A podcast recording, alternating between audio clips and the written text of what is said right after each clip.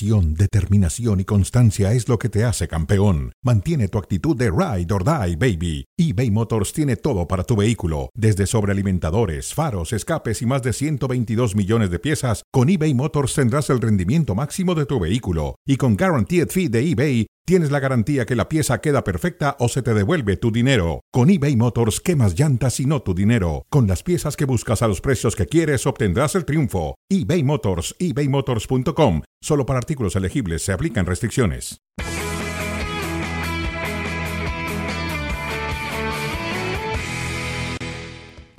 Fuera de juego, ahora que ha empezado la octava jornada, apenas ayer a esta hora estábamos hablando de la séptima que pasaba a los libros, pues ya, de una vez al día siguiente vamos comenzando con la siguiente. Barcelona contra Sevilla, de eso hablaremos en un instante. Paco, ¿cómo estás? Muy bien, muy bien, sí, un gusto estar aquí contigo y con Barak. Ya ven ustedes a la distancia Barak Feber. Vámonos de lleno porque tenemos un juegazo para este sábado del que lo haremos más adelante entre el Real Madrid y el Girona. Antes, Fútbol Club Barcelona contra el conjunto del Sevilla. Ahí estaban los dos capitanes, la presencia de Lewandowski, Ramos que estaba de vuelta, traía una sobrecarga muscular, Mendilíbar y Xavi, los dos entrenadores. Primer minuto, primera llegada, Lamin Yamal por segundo poste no alcanzaba a empujarla. Lamin Yamal. Se me sigue dificultando decir su nombre, aunque no necesita presentación el chavo. Sí, eh, le su- su- suele suceder con él. eh, qué jugador, es espectacular a su edad. La verdad es que el Barcelona tuvo, el- sobre todo las mejores eh, opciones en el primer tiempo. Alguna del Sevilla, una muy clara que después vamos a ver, que se pretendía marcar eh, o señalar penalti, que no, no es, pega en el muslo del defensor. Eh, eh, esta de Sergio Ramos que no fildea correctamente, termina chocando con su compañero. Poco o nada más que eso, ¿eh? Sí, Luque Bacchio llega mejor perfilado, hace un gran esfuerzo Ramos y yo no sé si eso termina mosqueando al futbolista belga que no logra empujarla. Esta fue muy clara, tiro de Joao Félix que reventaba el larguero, frustrado Joao Félix que no podía anotar el primer gol de este partido, pero la realidad es que el 0-0 se mantenía con alfileres. Jules Koundé perdonaba este remate con la cabeza, elevándose entre dos. Y a continuación, la más clara, Barak, del Sevilla en la primera mitad fue Lucas Ocampos. Sí, tuvo unas cuantas en la segunda mitad Ciro Paco. En el primer tiempo poco, esa previa a la lesión de Rafinha, que también condicionaba el partido del Barcelona. Permite también que, que Lamine Yamal adelante su posición y acaba siendo factor la salida de Rafinha. Quizás hasta positivo para el Barça en la medida en cómo mejoró el Barça de la mano de un Rafinha eh, fuera del campo y por lo tanto un Lamine Yamal más adelantado. Así es, entró Fermín en su lugar, Gaby con este cabezazo que se iba por encima. Gaby es todo corazón, qué empuje el que tiene siempre en cada partido, en cada lance ofensivo o defensivo. Yamal con un sordazo, eh, saldría también eh, de cambio en esta jugada Joao Félix, en esta acción al minuto 71. En su lugar, Ferran Torres, un cabezazo más y vendría el autogol que define el partido, en este caso Paco de Sergio Ramos. Por cierto, partidazo de Gaby, ¿eh? Partidazo. Esta es la jugada del autogol. Es la reacción ya a la edad de Ramos, ¿no? Porque creo que pudo haber eh, entrado con la pierna izquierda. Tú tienes que intuir que no puede ir a portería Yamal. La termina bajando y tarda en reaccionar Ramos. Bueno, es un, es un tanto circunstancial, accidental. Y termina ganando el Barcelona eh, con poco, pero son tres puntos que dejan tranquilo a Xavi y a su cuerpo técnico. Wow. Pues eh, con un autogol, lo que son las cosas, un autogol de Sergio Ramos, el tercero en su carrera, pero el primero que favorece al Barcelona. Los azulgrana ganaron en Montjuic. Moisés Llorens, saludos. ¿Cómo estás, Siro? Saludos y muy buenas noches desde el césped del Estadio Olímpico, donde el Barça ha sumado una nueva victoria, sufrida victoria, trabajada victoria, pero justo. Triunfo del equipo de Xavi Hernández, que se ha encontrado con dos futbolistas espectaculares en la noche de hoy. Gaby y Fermín. Los dos canteranos del Barça, los dos andaluces, los dos nacidos en las muy inferiores del Real Betis Balompié, supieron imponerse en un centro del campo en el cual hoy Gundogan fue el pivote, Oriol Romeu descansó y ahí Xavi Hernández encontró una coordinación perfecta. Un partido de menos a más de la Yamal y lo que es la paradoja de la vida y la paradoja del fútbol. un gol de Sergio Ramos hace el líder al Barça, en propia meta. Pero bueno, es el fútbol, es lo que hay. El Sevilla estuvo muy bien, un equipo que viene de menos a más, que va creciendo, que ha incorporado jugadores que han sabido darle consistencia al proyecto de Mendilibar y lógicamente antes del partido se produjo la noticia. El Sevilla emitió un comunicado denunciando todo el caso Negreira y el Barça respondió rompiendo las relaciones con otro comunicado en el cual decía que le parecía lamentable la actitud del Sevilla y que rompía las relaciones con el conjunto hispalense. El Barça duerme líder de primera división a la espera de lo que hagan el Girona y el Madrid mañana Montilivi y esto es lo que le decían los protagonistas del partido a ESPN. Sí, después de los últimos partidos que hemos sufrido, que no hemos jugado a la altura, pero yo creo que, que hoy sí, uh, que intentábamos y intentábamos cosas, luego al final lo que pasa de, delante de la portería, que alguna vez se falla, en, otras ocasiones que tienes un poco de suerte y, se, se, te va dentro, pues eh, bueno, hoy creo que mucho más sólidos eh, desde atrás y al final ganamos un partido importante. Bueno, es lo que digo, ¿no? Al final siempre hay, que, hay cosas para mejorar, esto siempre en todos los partidos pasa. Yo creo que se ha visto un, Barça eh, con muchas ganas, con con ambición y al final, pues al final si entra el balón o no son dos cosas, pero, pero creo que he visto hoy un equipo que quería ganar, que, que quería ir a, por el partido y, luego nos entraba, como también a ellos, eh, cansancio y eso notaba, obviamente.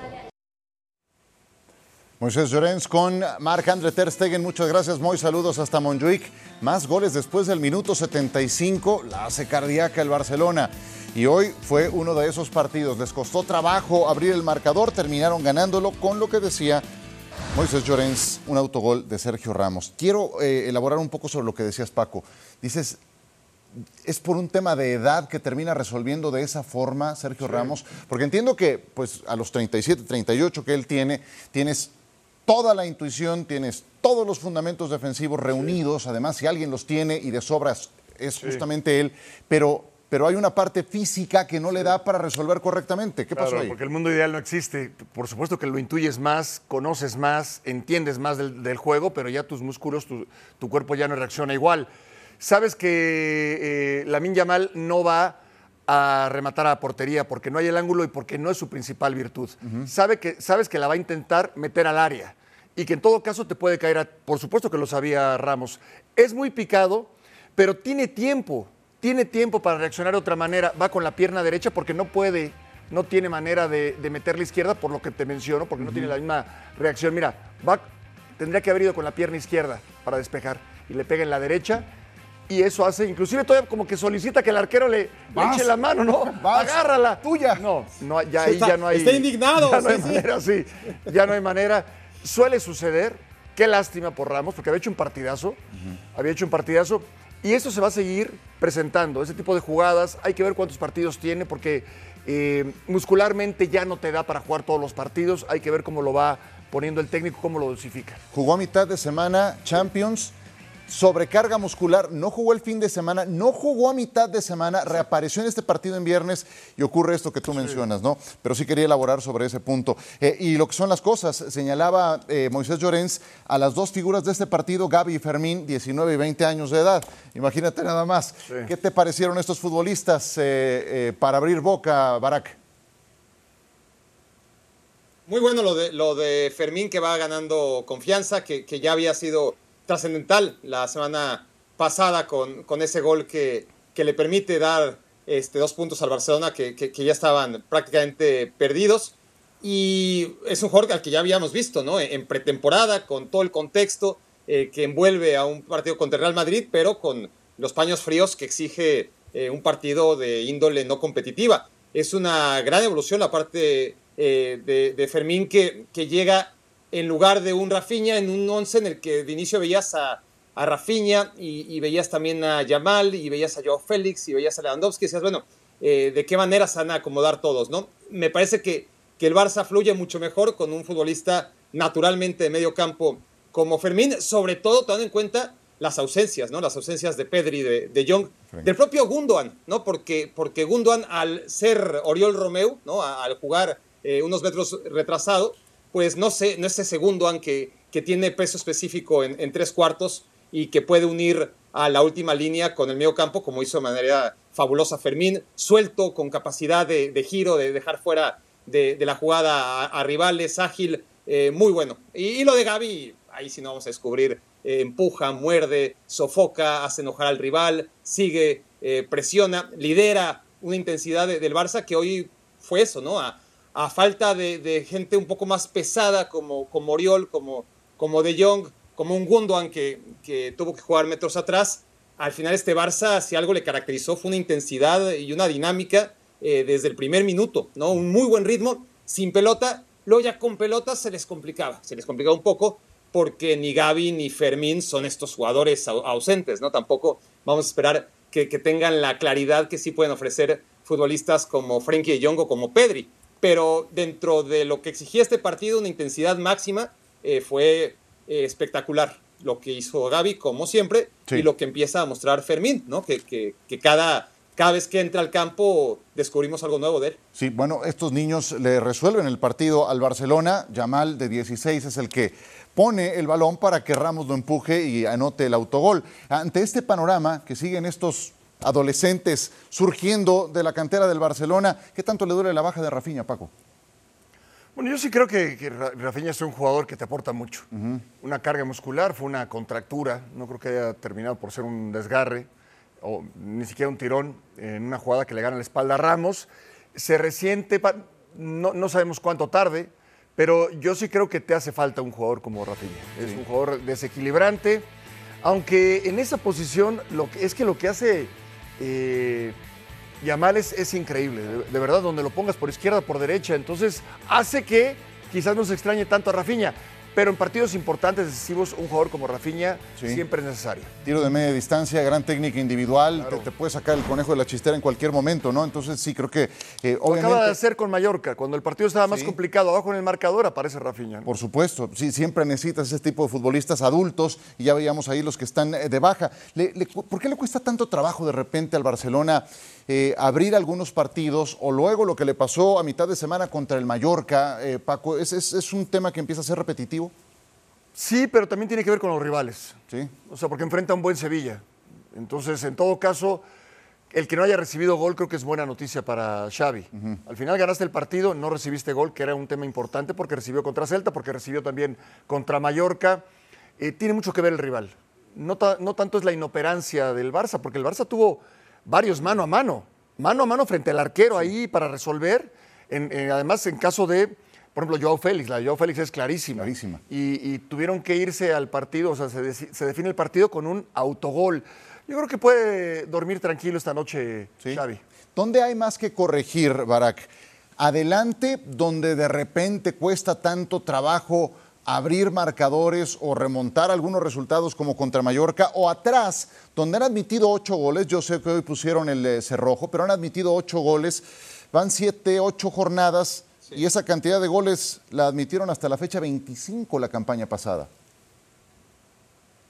Sí, pero, yo sí veo un funcionamiento muy similar eh, de la temporada pasada a esta en lo defensivo, más allá de lo que digan las estadísticas. Es decir, la temporada pasada fue brillante desde lo, numérico, ¿no? Eh, llegar eh, sin siquiera alcanzar el doble dígito a la recta final de la temporada, me acuerdo, eran nueve goles, ¿no? Y estamos en la treinta y tantos, era tremendo luego veías los partidos y, decías, bueno, ¿cuántos planetas se han alineado para que el Barça reciba tan pocos goles en liga? Porque no podemos disociar eh, la temporada de liga con la temporada a mitad de semana, ¿no? En Champions League y en Europa League, donde el Barça enfrentó a rivales de otro calibre y donde le metieron muchos goles, ¿no? Eh, tanto en Champions como en Europa League. Creo que es mucho más importante ahora mismo, mucho más necesario, las dos son importantes, eh, trabajar la defensa del Barcelona. Los, eh, los problemas que tiene de ataque tienen que ver, sí, con más trabajo, pero sobre todo con momentos eh, de, estado individual, con un Robert Lewandowski que, que uno entiende que cada vez que, que, se acerque más el final de su carrera será menos productivo, pero que tarde o temprano encontrará la manera de hacer goles y no solamente de penal como viene haciendo esta temporada. Eh, yo sí veo a un Barça con automatismos eh, ofensivos y de activación defensiva en campo contrario, que es lo más importante para, para ser un equipo como el Barça, para recuperar pronto la pelota y no tener que elaborar desde atrás. Pero cuando el Barça, pues, por los riesgos que asume, eh, tiene que sufrir y, y- y tiene que, que defender el espacio, es un equipo que, que sufre mucho, al que, le, al que le llegan de manera puntual y que depende mucho de las fallas rivales o de los milagros de su portero. Eh, hoy falló unas cuantas el Sevilla, tampoco esperas que, los rivales metan el 100% de, de sus acciones, ¿verdad? Pero sí me parece a mí que, que el Barça tiene muchísimo que trabajar de cara a, a las ocasiones de gol clara, claras que le hacen partido a partido. Correcto. Eh, algo de lo que ya hablaba hace un momento Moisés Llorens, el Sevilla se pronunció en el caso Enríquez Negreira y hablando de automatismos, automáticamente el Barcelona dijo, pues rompemos relaciones diplomáticas con el Sevilla. Pepe Castro no estuvo, el presidente, eh, presente en el partido. Esto fue parte de lo que puso el Barcelona en su comunicado oficial, ya ahora entrando un poquito a lo extradeportivo, de salida en este tema. El Barcelona quiere mostrar su repulsa ante un ataque injustificado e impropio del Sevilla. El Barcelona entiende que es un ataque contra la institución catalana y una ofensa inaceptable. El denominado caso Negreira no puede servir de excusa para tales actuaciones. Ante esta posición inadmisible e injustificada del Sevilla, Barcelona da por rotas todas las relaciones con la institución sevillista en cuanto no rectifiquen su posicionamiento. ¿Qué te parece, Paco? Tú que has estado inmerso también en el, mundo directivo, cuando llegas a una postura como esta, de uno y otro lado, eh, ¿qué te dice o qué, más hay que leer entre líneas? Porque también el posicionamiento del Sevilla, ¿no será que termine invitando a otros equipos a que también den un paso adelante y se pronuncien en este tema? A ver, eh, primero el Barça deja abierta la posibilidad, no dice de manera definitiva, dice en cuanto En tanto no se retracten. no, ¿no? se Sí. retracten o corrijan o rectifiquen. Eh, del, del Sevilla me parece un tanto precipitado. Me parece un tanto precipitado. Se puede sentir eh, afectado el Sevilla, aunque realmente el Sevilla, ¿en qué le pudo afectar el caso Negreira? Eh, nunca estuvo ni siquiera cerca del Barcelona en el momento en que peleó por la liga. No hubo nada, un partido decisivo entre ellos. Está afecta, eh, afecta a toda la liga, perfecto, pero, pero ya hay el curso conducente. Me parece que no. Se precipita un poco el Sevilla y la reacción del Barça es visceral, totalmente. Eh, no creo que le ayude esto al fútbol español. No, para nada. En lo absoluto, ¿eh? En lo absoluto. Más allá de que esto está y va a terminar con algo lamentable. Ya de por sí lo es y son un escándalo más. Ya lo que sucedió, sabemos en el caso Rubiales, este caso que cada vez está siendo más grande. Si hay más equipos que se suman a lo del Sevilla, entonces lo que yo te estoy diciendo, Ciro, pasará a segundo término, porque yo, yo puedo pensar que lo del Sevilla es eh, una entre mil, ¿no? Es una, un- no algo que vaya a seguir o que se vaya a extender con otros equipos. Yo supongo que no va a ser así. Habrá que esperar. Sí, y, y es que es uno cada semana, porque apenas Sí. fue lo de Gil Marín. Exacto. Venía regresando de México, Sí. Miguel Ángel Gil Marín, y ese posicionamiento de que adu- adulteran la competencia con los posicionamientos de- del Real Madrid. Sí. ¿Y qué pasó al día siguiente con el Atlético de Madrid en su partido contra Osasuna? Así es. Creo que no hubo ningún pronunciamiento de Miguel Ángel Gil Marín, ¿verdad? Pero es una tras otra, es una cada semana. Brevemente, Barak, de este posicionamiento del Barcelona y su ruptura con el Sevilla, ¿qué opinas? de, de- de un cinismo típico de, de la directiva que encabeza Joan Laporta. ¿no? Eh, no, no, no tengo otra interpretación. Al contrario, yo, yo vi demasiada pasividad de, de los rivales afectados por las trampas sistemáticas del Barcelona que estaban más que claras y, y comprobadas y que tras el veredicto del juez en el que ratifica lo que ya todos sabíamos, pues bueno, eh, me parece a mí que, que lo único que puedo decir en contra de- del Sevilla es que si tan seguro está que, que se vio afectado, que le hicieron trampa, que, que perdió oportunidades, quizás no como dice Paco, de, de quedar arriba el Barça en la liga. En alguna de esas 18 sí, ¿eh? Eh, en alguna de esas 18 temporadas seguro que sí hubo 3 o 6 puntos de, de diferencia, en la mayoría no. Pero sí que hubo partidos puntuales en los que quizás acabaron séptimo en lugar de sexto y eso repercutió en no ir a una competición europea. Si el Sevilla está tan seguro de eso, que le hicieron trampa y que, y que esto no puede ser, entonces, ¿para qué juega contra el Barcelona? Que, que, que, que- boicotee los partidos contra el Barcelona. No, quedar- quedarte a, a medias tintas de, mira, este juego bajo protesta, eh, pero juego, eh, eso a mí no me gusta. Es decir, o, o te callas y asumes y, y que, que la gente que tiene que, que dictaminar qué se va a hacer con el caso Negreira actúe. Y si tú como afectado quieres meter presión, pues hazlo con la conciencia de, de Sí, yo no puedo jugar contra estos que me hicieron trampa, ¿no? Es que Y- ahora que menciona esto, eh, Barak, estoy completamente de acuerdo con él. Completamente de acuerdo con él. Aquí en este caso, medias tintas no, no, no funciona. Es como aquel que. eh, No, no, yo, yo puse mi renuncia en el escritorio, pero no me la me aceptaron. la aceptaron. ¿No? o sea, ¿cómo? No. Sí, sí, sí. A ver, Sí, sí, sí. Eh, ¿eres o no eres? Si realmente te sientes, yo coincido plenamente. Sí. Más allá de este comunicado, no te presentes. ¿Sabes qué? Barça te regala los tres puntos. Sí, sí, sí, son balas de salva. Te regalo los tres balas de salva, entonces cual. es puro humo. Tal cual, totalmente. Tal cual. Totalmente. Bueno, pues ya veremos qué ocurre. Veamos cómo está la tabla general. El Girona y el Real Madrid se enfrentarán este sábado y es el juego de la jornada.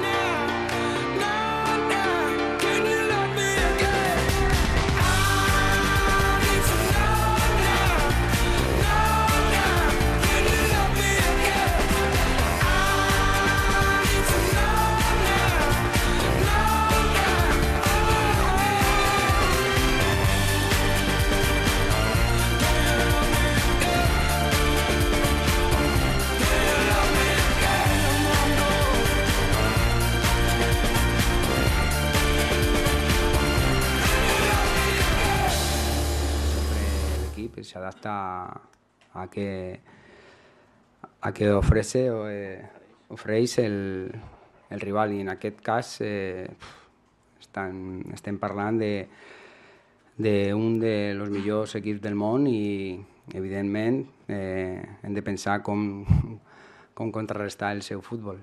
Claus, eh, eh, és difícil eh, analitzar un rival d'aquest nivell eh, sense pensar que per moments eh, hem de patir en, en, el, en el partit. Eh, penso que tenint una, una idea molt clara de, de com jugar i, i demà ho farem, però és veritat que, que el Real Madrid, per moments, eh, segur que, que ens domina el partit i hem de, de patir. Tenemos que dar crédito a lo que dice la tabla, que el Girona lo hizo en estos primeros partidos mejor que otros, mejor que nosotros, mejor que el Barcelona, mejor que el Atlético. Entonces tenemos que respetar esto. eh, yo creo que Girona puede pelear, tiene la ventaja muy grande que no juega competiciones europeas. Esta es una ventaja que, que es muy grande. El problema que tiene Rodrigo es que no ha marcado los goles que todo el mundo esperaba por, por, por su- aportación. Creo que ha sido una buena aportación, no en términos de gol, sino en términos, en términos de, trabajo. Es el único jugador que ha jugado todos los partidos, también teniendo en cuenta lo- los partidos de las selecciones. Entonces puede ser que un poco de descanso le pueda ayudar. Mm, hay mucho, mucho de dónde bordar en este partido y más cuando consideramos este antecedente, porque la última vez que se enfrentaron en Montilivi, el Tati Castellanos se hizo famoso, le anotó cuatro goles al Real Madrid. Por cierto, el Tati Castellanos fue vendido a la Lazio, no está más en el Girona y siguen anotando un montón de goles. Es un equipo muy bien entrenado, ya escuchábamos a Michel hace un momento. Castellanos eh, era parte de esta familia City Group, que eh, evidentemente le ayuda en la gestión deportiva a este Girona y los tiene muy bien eh, plantados ahí entre los primeros de la clasificación. Desde el 12 de agosto, puras victorias, seis triunfos al hilo trae este conjunto del Girona. Pero, ¿a quiénes le ha ganado? Eso es lo que vamos a presentarles a continuación. Porque fuera de su primer partido en que empataron contra la Real Sociedad, Getafe, Sevilla, Las Palmas, Granada, Mallorca, Villarreal, ¿eso le baja un poco los humos, Paco, a la posición que mantienen hasta ahora? No, ¿Sabes lo que yo más eh, valoro de este Girona? Bueno, primero que ya tuvo una temporada muy buena la anterior y hoy ni qué decir. Es una confirmación, sí. Es una confirmación. No es el típico equipo que lo golean, ¿no? Y sucedió con un técnico por todos conocido porque vino a dirigir en México y con el Rayo Vallecano. Perdió 8-2 con el Real Madrid. No, no, pero es que siempre siguió atacando. Siempre siguió atacando, ¿no? Pues más le valía que no. Paco, ¿tu, tu tocayo? No me digas. A ver, es que ese, ese no sirve. Esa parte de que, no, no, pero siempre con una actitud propositiva, yendo al frente. No, es que Girona es de de veras. O sea, porque el Girona, su buen fútbol, su esquema, su, su planteamiento táctico lo refleja con buenos resultados. Con buenos resultados. Así de fácil. O sea, juega con lo que tiene, juega muy bien. Saben todos a lo que juegan, todos juegan a lo mismo, muy bien dirigidos. Se ve una idea de juego claro en lo defensivo y en lo ofensivo. No pensemos hoy, por lo menos, que va a ser el campeón. Hoy, por lo menos, no. Hoy, por lo menos, no. Pero es un equipo de a de veras. En todo sentido. Y muy agradable. Me ha tocado transmitir varios partidos. Yangel Herrera está en gran momento. Stuani ha tenido que ir a la banca, pero trajeron a un ucraniano, Artem Dovik, que ya se está enrachando, Sí. lleva tres goles. Sigankov es un espectáculo por un costado, pero especialmente sabio por el lado izquierdo. 19 años, un futbolista brasileño, Barak, que vale mucho la pena. Eh, esos rivales a los que ha enfrentado el Girona, ¿qué tanto validan este buen momento que tiene? Mira, el, el último Villarreal mucho, ¿no? Eh, el Villarreal es un equipo que jugaba en casa, que, que es poderoso, que, que a pesar del cambio de técnico venía reaccionando, que, que tiene grandeza, ¿no? Dentro de lo que es la Liga Española, sobre todo si analizamos los últimos años, y supo venir de atrás el Girona, y no solo eso, sino que ya cuando le había dado la vuelta iba ganando, estuvo siempre mucho más cerca de, meter el cuarto que, Villarreal de, empatar, porque tiene esa activación de defender siempre hacia adelante, ¿no? De, presionar, de, de tener la pelota. No ha cambiado el Girona respecto a años anteriores. eh, no ha cambiado en su filosofía, ha cambiado en la capacidad que tiene ahora para resolver las ocasiones de gol que genera, eh, la madurez que tiene el proyecto en base a, a repetición por parte de Mitchell y de mucho trabajo. Estos futbolistas que, que- que mencionas son buenísimos, ¿no? Eh, Sigankov y, y Sabio en cada costado, eh, la experiencia que pueden dar Stuani desde la banca, el propio Portu, en fin, es un colectivo muy interesante y es un equipo que desde hace rato juega así. Los resultados no siempre fueron los mejores. Este equipo descendió, no, no ascendió de inmediato, a pesar de ser gran favorito para volver a, a Primera División. Se tuvo que comer dos años en segunda, volvió y se asentó, como dice Paco, desde la temporada pasada, pero siempre con una idea de juego. Y, eso al final repercute. Cuando tienes estabilidad económica, y no solamente económica, sino deportiva, por, por el grupo que, que sostiene a este equipo, que, que tiene miras no solamente a hoy, sino a largo plazo, eso se nota. Es un equipo bien trabajado, la dirección deportiva, la dirección técnica y con los jugadores en la cancha. Entonces, esto puede ser un espejismo porque es demasiado, ¿no? Primer lugar invicto, los rivales sí hay que tomarlos en cuenta, pero perfectamente eh, iniciaste diciendo ya vamos en la jornada 8, o sea, ya consumimos el 20% de la temporada. Es poco, pero ojo, este, un quinto lugar que te puede llevar a Champions League perfectamente esta temporada no se puede descartar en absoluto. Y estuvieron cerca de meterse a zona europea al final de la temporada pasada. Eh, estamos ya por terminar. Denme 20 segundos de cómo se imaginan el partido. Porque el último juego del Madrid contra Las Palmas fue una práctica de tiro a gol. Pudo durar 30 minutos menos y nadie decía nada. ¿Qué te imaginas del partido brevemente? Te doy cinco minutos más, Ciro, si gustas. Es que el productor creo que ya no nos da chance. Eh, no, no, a ver, me me imagino un Real Madrid muy serio. Ancelotti no regala absolutamente nada, sabe lo que va, lo que se juega, evidentemente. Eh, no quiere tener un, un traspié, no quiere tener otra derrota. Y veo a un equipo muy motivado del Girona. Yo veo a un Girona que se ha jugado bien esta temporada, va a jugar mucho más, mucho mejor, perdón, porque el rival eh, así, te lo, así lo requiere, ¿no? Sin lugar a dudas, va- va a ser un partidazo. En 20 segundos, ¿cómo te imaginas el juego, Barak? Te voy a regalar 10 para que despidas tranquilo. El Girona va a jugar mejor y el Real Madrid va a ganar. Y el Real Madrid va a ganar. Bueno, vamos a ver. Rodrigo no anota desde la fecha 1 y Vinicius apenas reapareció, pero evidentemente se nota que Sí. iba, iba en tercera. O sea, no metía ni cuarta ni quinta todavía. Es el juego de la semana y lo tenemos por esta misma plataforma. Eh, sí, tenemos dos minutos, pero me gustaría, señor productor, hablar también de la Real Sociedad contra Athletic Club. Le quiero preguntar a mis compañeros por el Derby Vasco, que es también otro de los partidos. ¿Qué, qué sábado tan, tan Sí, bueno sí. de fútbol español, de verdad? Eh, no jugará Ollán Sanset por parte de Athletic Club de Bilbao. Segunda expulsión de la campaña para Sanset. Es un buen futbolista. Y la Real, un gran momento de taque cubo. Qué bárbaro, ¿eh? Extraordinario, extraordinario, no es casualidad. Y siempre son partidos muy aguerridos, suelen, eh, suelen ser eh, con esa, mm, en ese rumbo, en esa línea, pero además con mucho talento. Son dos equipos, sobre todo en este momento, la Real Sociedad, que tiene mucho talento, imperdible sin lugar a dudas. ¿Quién llega mejor, Barak? La Real Sociedad tiene mejor equipo, tiene futbolistas de más clase. Este tipo de partidos no se ganan con eso. Eh, sobre todo el derbi vasco se gana con otra cosa, pero también lo tiene el, el equipo de, de Imanol Alguacil. Es un equipo muy intenso que, que este tipo de partidos no le duran los 90 minutos de intensidad, pero, lo vimos en contra de, del Real Madrid, un gran primer tiempo, en contra del Inter también en la Champions League, un gran primer tiempo. Eh, si tiene esa actitud y esa capacidad física, eh, van a hacerle mucho daño al Athletic Club, que es mucho por equipo que aquellos que te estoy mencionando. El Athletic de Valverde me ha decepcionado mucho cada vez que enfrenta a la Real Sociedad, al Real Madrid o al Barcelona. Los equipos grandes le están quedando muy grandes. Se desmorona hasta fácilmente, yo diría, y coincido contigo en esa apreciación, cuando dices este equipo aguerrido, los Leones de San Mamés, contra uno de los grandes, mm, terminan diluyéndose muy fácil. Eh, ojalá no sea el caso y que sea un gran partido. Qué sábado tan espectacular. Acompáñenos y aquí los esperamos en Fuera de Juego con Paco, con Barak. Muchas gracias. Muchas gracias, un abrazo y nos saludamos pronto.